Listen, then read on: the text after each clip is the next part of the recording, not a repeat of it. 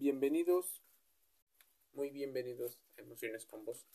El día de hoy hablaremos sobre carácter y temperamento. Para muchas personas esto podría parecer un sinónimo, pero déjame decirte que no lo es.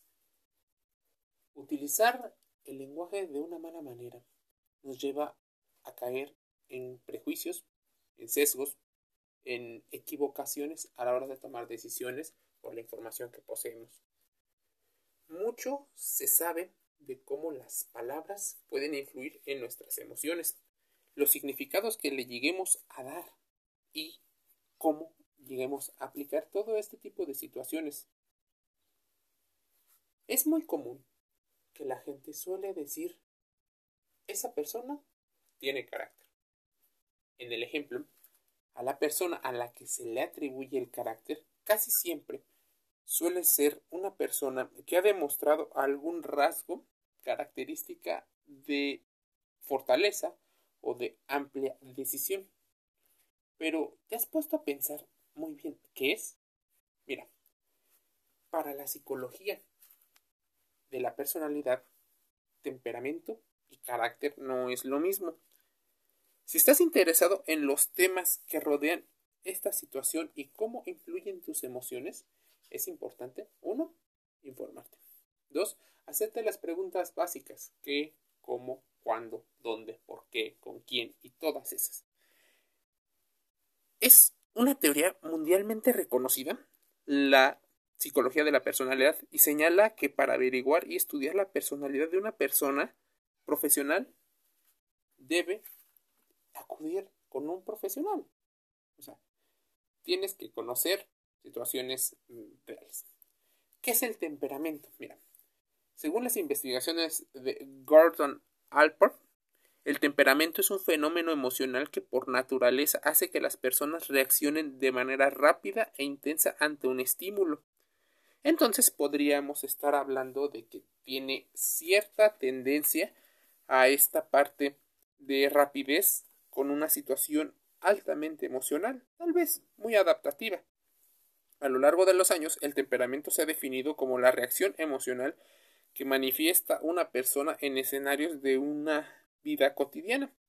Históricamente se propuso, por ejemplo, según las investigaciones de Galeno, cuatro temperamentos. Estos se dividen en el flemático, el colérico, el melancólico y el sanguíneo, todos basados en los cuatro humores o estados de fluidez básico que proponía el autor. Es probable que una persona colérica reaccione impulsivamente y déjame ponerte la palabra naturaleza entre paréntesis, porque naturalmente hacemos algunas cosas como una situación adaptativa, por ser de la especie, pero otras las vamos aprendiendo de manera social, imitando a nuestro alrededor o lo que nuestro entorno considera como valioso. Eso influye muchísimo en cómo tomamos decisiones, pero con el tiempo, se supone, tendremos que aprender a controlar nuestras emociones. El temperamento entonces sería un fenómeno emocional heredado y forma parte de alguna especie de legado. Incluso algunos mencionan que puede ir hasta cercano a la genética. Esto quiere decir que las personas reaccionan de cierta manera, de manera automática, probablemente por la sensibilidad que tienen con algunos neurotransmisores. Entonces, ¿qué es el carácter? De acuerdo con la Real Academia Española, el carácter es el conjunto de cualidades o circunstancias propias de una cosa, de una persona o de esa colectividad. Esa situación que los distingue y por su modo de ser o de obrar a las personas. En comparación con el temperamento, el carácter es fruto de la experiencia y de la interacción. No tendría nada que ver con la herencia. Tal vez, y aquí es donde haremos un paréntesis, tal vez ambas se relacionan y por eso parecieran ser sinónimo. En el carácter se entiende como la organización moral que posee un individuo y depende en medida de su experiencia en la vida, o sea, de la información que llega a tener o que no tenga. Por otro lado, es la combinación de sentimientos, valores que tiene una persona y es producto de la interacción con el entorno y de su forma de interpretar la vida. ¿Se puede controlar?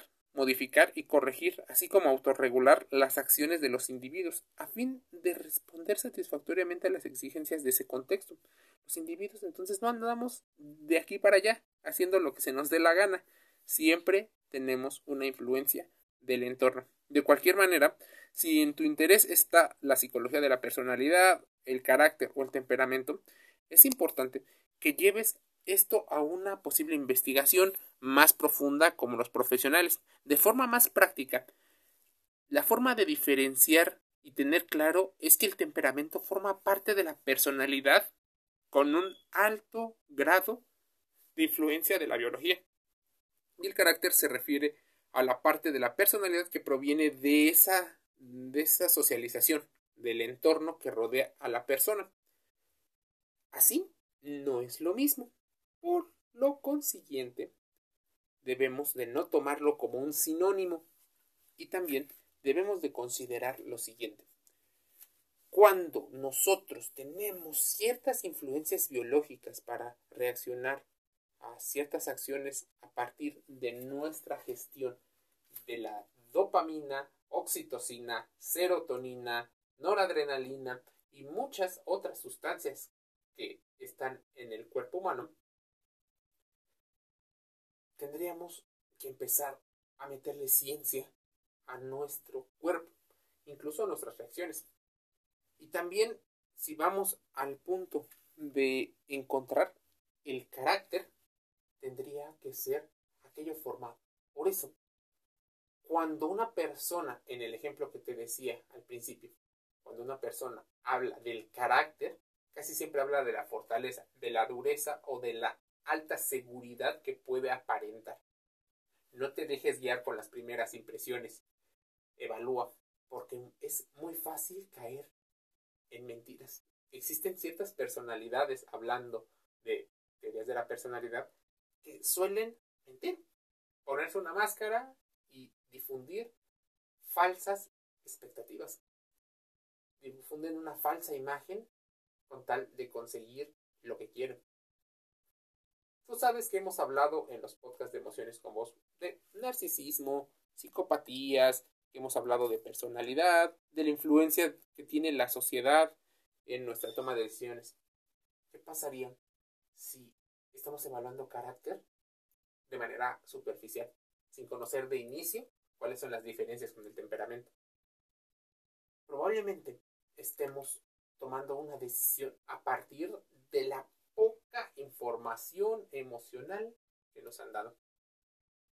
Solemos guiarnos por la personalidad que tiene más seguridad o que aparenta tener más seguridad. ¿Qué pasaría? Y te voy a poner un ejemplo. Si esa persona trae una máscara de seguridad y muy, muy en el fondo, el mundo de inseguridades que tiene es más grande de la persona que no lo tiene conflictuante, ¿verdad? A eso que acabas de sentir probablemente le llamemos disonancia cognitiva, en la cual dos pensamientos se oponen. Cuando dos pensamientos se oponen, nuestras emociones empiezan a entrar en una discusión entre cuál será la más adaptativa para salvar a la persona que lo está sintiendo. Irse por la cómoda, por la que ya sabe, lo fácil, incluso lo que el carácter y el entorno favorecen, o empezar a tener un pensamiento mágico, tal vez más emocional, en el cual nos guiemos por más la biología. De hecho, la mayoría se dejará guiar por la biología, pues no se habrá cuestionado qué, cómo, cuándo, dónde y las preguntas básicas que normalmente te enseñan. Así, la toma de decisiones influye muchísimo. La información que tengas, pues guía las emociones, porque así interpretas la vida. Emociones con vos, el podcast gratis en Spotify, Apple Podcast, Google Podcast y Anchor FM. Te envío un saludo.